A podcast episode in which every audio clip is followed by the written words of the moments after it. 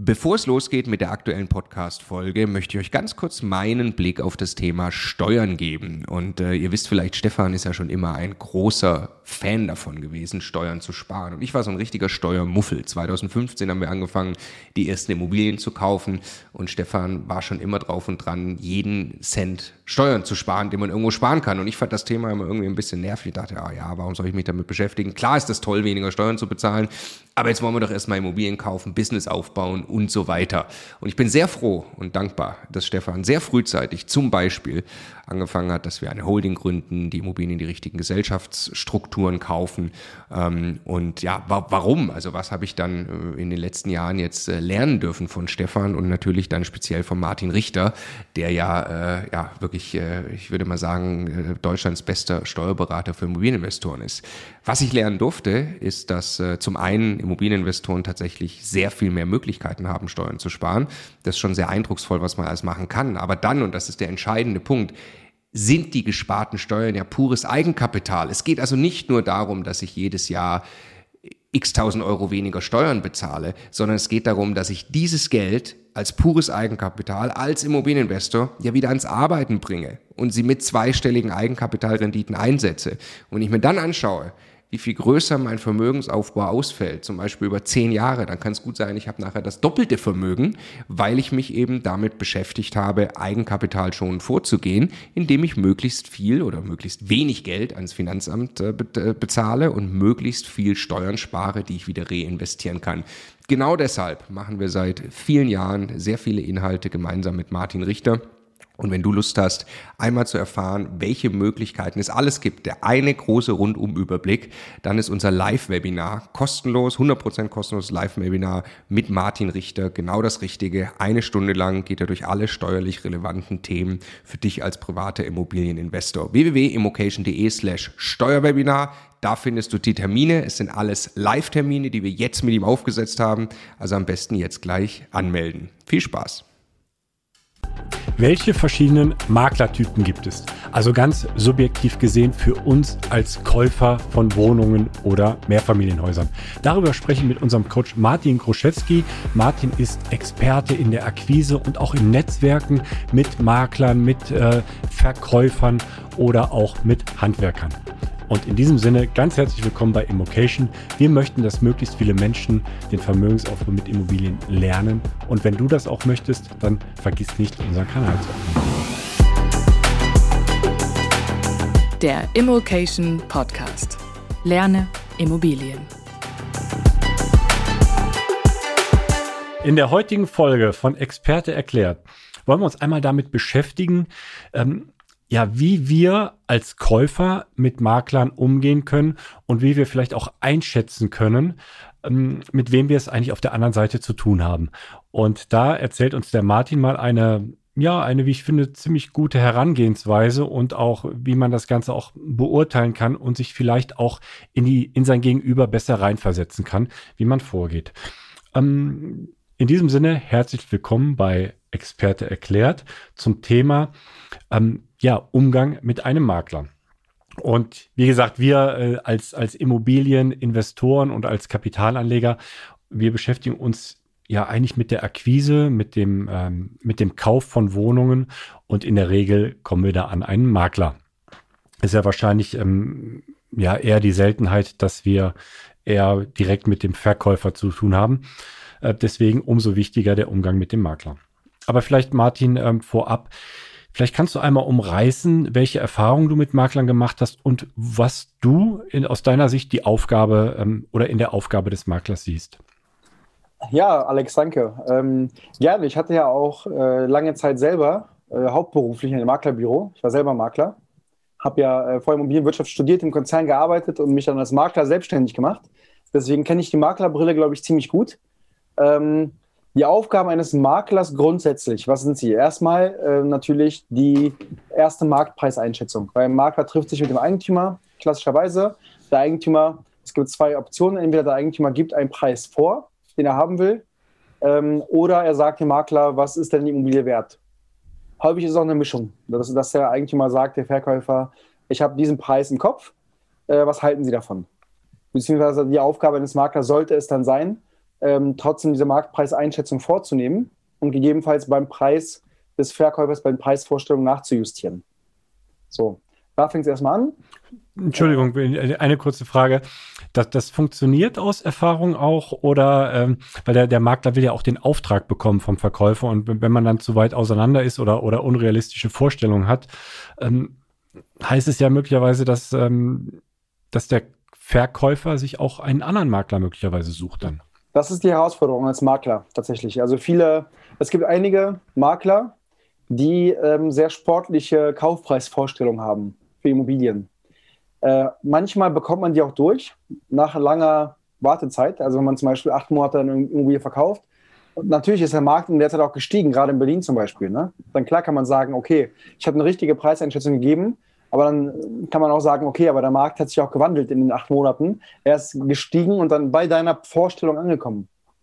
Äh, und das ist immer so ein Spagat, finde ich als Makler. Also ich habe immer als Makler versucht, realistische Kaufpreiseinschätzungen zu geben. Ich habe immer gesagt, bei dem und dem, dem Preis können wir an, einsteigen. Den sehe ich aber als realistisch. Sagen Sie mal bitte ehrlich, falls Sie in anderen Makler im Gespräch sind, die Ihnen irgendwie massiv darüber hinaus Preise anbieten. Weil dann würde ich gerne noch sprechen darüber. Ich habe auch einige Aufträge so verloren, was für mich aber effizienter war, weil ich nicht acht Monate eine Immobilie im Bestand haben wollte, wo irgendwie jede Woche eine Besichtigung ist. Nur um Kaufpreisangebote entgegenzunehmen, die deutlich unter dem liegen, was ich dem ne, Verkäufer gesagt habe. Äh, deswegen ist das ein guter Punkt. Also in der Praxis ist es her herausfordernd. So. Und, und es gibt eben die Makler, die eine sportliche Kaufpreisvorstellung mitgehen, um den, den Auftrag zu bekommen. Hm.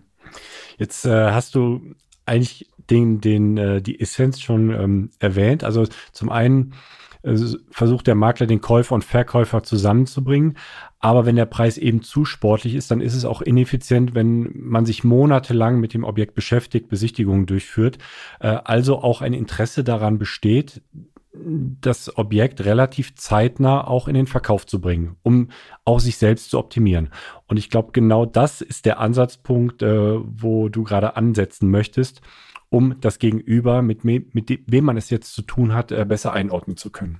Ja, also definitiv, weil da geht es ja, um den Punkt äh, zu machen, da geht es ja noch weiter. Natürlich, nach der Kaufpreisfindung sollte der Makler alle Unterlagen besorgen, einen Datenraum machen. Ne? Je nach Immobilienart und Klasse muss man verschiedene Unterlagen als Makler besorgen, die man dann nach der Besichtigung mit dem, dem Käufer präsentiert oder den Kaufinteressenten. Und dann natürlich je nach Vorgehen äh, macht man Besichtigungen, man, terminiert, man terminiert diese Besichtigungen, Entweder man macht Off-Market oder On-Market Vermarktung, führt die Besichtigungstermine durch.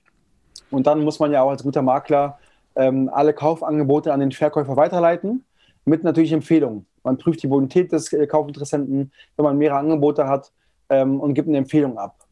Und genau da ähm, ist auch der Ansatz, wo wir die Unterscheidung machen, auf welchen Makler wir uns in der Akquise fokussieren. Weil wir sagen, okay, was können wir für Makler tun, um die Arbeit zu vereinfachen? Das heißt zum Beispiel, die ganzen Unterlagen, die ich gerade angesprochen habe, die der Makler besorgt, das kann oft Wochen dauern. Wir sagen erstens zum Makler, hey, wir brauchen gar nicht so viele Unterlagen für die Kaufentscheidung. Das heißt, wir brauchen vielleicht, weiß ich nicht, nicht immer die Baulastenauskunft, die Altlastenauskunft, die Wohngebäudeversicherungspolice. Solche Unterlagen brauchen wir gar nicht für die Kaufentscheidung. Das können wir im Nachgang alles machen. Äh, und im Zweifel helfen wir dir sogar bei der Beschaffung dieser Unterlagen. Du musst uns so eine Vollmacht geben, und wir kümmern uns um alles andere. Du musst nichts mehr machen. Das heißt, wir versuchen in den, Prozess reinzugehen beim Makler und um ihm Arbeit abzunehmen. Und einfach zu sagen, hey, wenn du die nächste Immobilie hast, du musst doch nicht mal ein Exposé bauen. Mir reichen ein paar Bilder, einige Stammdaten, die Adresse und ich kann selber hinfahren und mir ein Bild machen von der Immobilie. Ne? Wenn, wenn, wir länger mit Maklern arbeiten, die wissen, die vertrauen uns, wir zahlen Provision rechtzeitig, wir zahlen Provision schnell und nehmen einfach Arbeit ab. Weil im Prinzip versuche ich dadurch, dem Makler zu zeigen, wir bezahlen ihn nicht für die Zeit, die er investiert hat, sondern für den Wert, den er geschaffen hat. Und das ist ein essentieller Unterschied, finde ich, den man verstehen sollte in der Immobilienakquise oder im Einkauf. Weil so auch wie bei anderen Themen, aber auch hier ist das Thema Wertschätzung sehr, sehr wichtig. Wenn wir sagen, hey, wofür arbeitest du, Makler? Nur, dass du uns einmal die Tür aufgeschlossen hast, so ungefähr. Willst du jetzt deine Provision haben? So gehe ich nicht an die Sache ran. Ich sage, okay, wofür arbeitest du? Du hast jetzt jahrelang investiert, im Zweifel Jahrzehnte, um dein Netzwerk so aufzubauen, dass du die Eigentümerkontakte hast. Und dass die Eigentümer zu dir kommen, wenn sie verkaufen wollen. Und dafür will ich dich bezahlen und den, den Wert, den du mir geschaffen hast dadurch, die Kontaktherstellung bezahlen. Und nicht, dass du zum Grundbuchamt rennst und einen Grundbuchauszug besorgst, den ich mir selber beim Notar ziehen kann. Oder eben die Baulastenauskunft oder so, die ich mir auch selber im Nachfallmacht ziehen kann. Und das ist, glaube ich, der, der, der, der Unterschied, den, den wir haben mit Maklern. Warum Makler gerne mit uns zusammenarbeiten.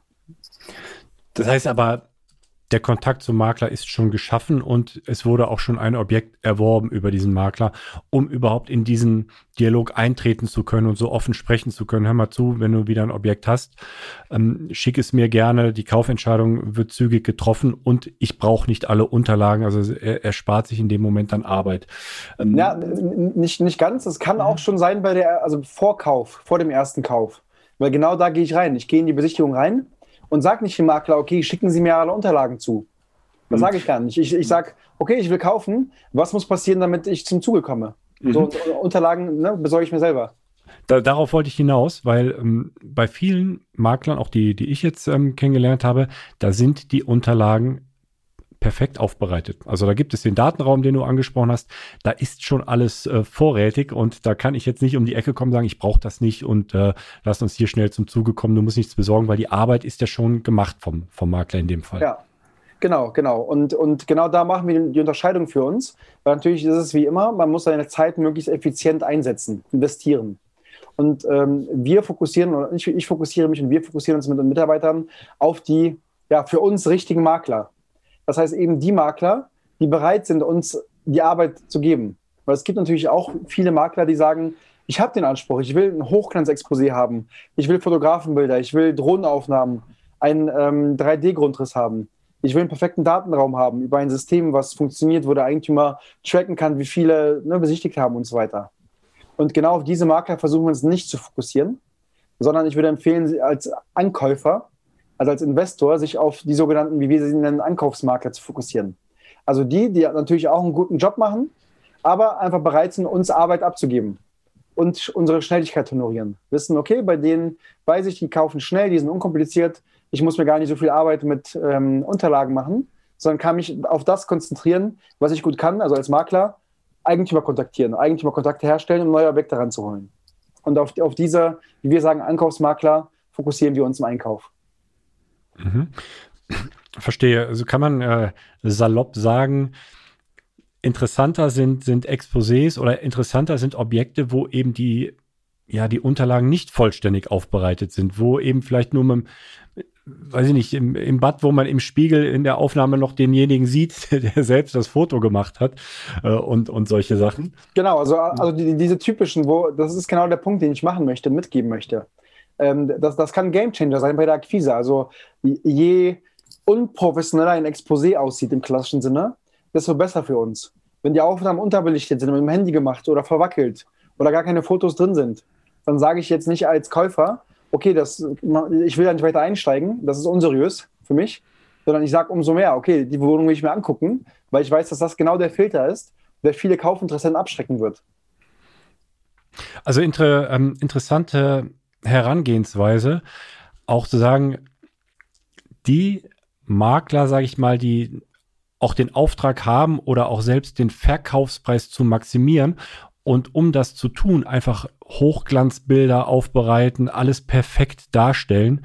Ähm, das ist jetzt eher für uns wahrscheinlich uninteressant, weil wir wahrscheinlich nicht in die Käuferschicht geraten oder zu der Käuferschicht zählen, ähm, da wir einfach im Preis noch ein bisschen nachverhandeln möchten und äh, es wahrscheinlich doch andere Käufer gibt, die genau darauf anspringen, eben auf dieses hundertprozentig aufbereitete. Genau, wir, wir können eben punkten nicht dadurch, dass wir die höchsten Kaufpreise bezahlen, weil das bezahlen immer Eigennutzer.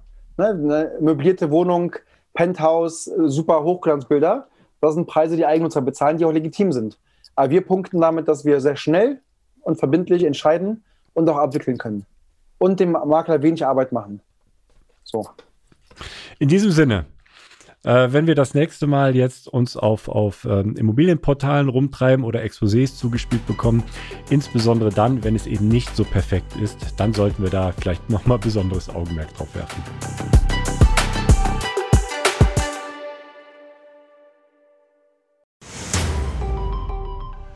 Jetzt nochmal der Hinweis, bevor ihr die nächste Folge weiterzieht, auf unser Steuerwebinar. Live mit Martin Richter, also dem Steuerberater für Immobilieninvestoren in Deutschland. Äh, wirklich live, also genau diese Termine. Und äh, es wird einen Überblick geben über all die großen Möglichkeiten, als Immobilieninvestor Steuern zu sparen beim Bestandsaufbau, aber auch wenn man schon Vermögen hat, was man im Bestand sortieren kann, um einfach mehr Geld übrig zu behalten, wie man Vermögen weitergeben kann und so weiter. Also, glaube ich, ein absolutes Muss für jeden Immobilieninvestor. Ja, Stefan, du bist ja eh schon ein großer Steuerfan immer gewesen. Für mich ist er eher anstrengend, aber man kann es auch nicht ignorieren. Die Potenziale sind äh, wirklich extrem, die man speziell als privater Immobilieninvestor hat. Deshalb immocation.de slash Steuerwebinar. Da kann man sich anmelden, ist 100% kostenlos, ist live, gibt nur diese Termine, die dort stehen. Wir freuen uns auf euch.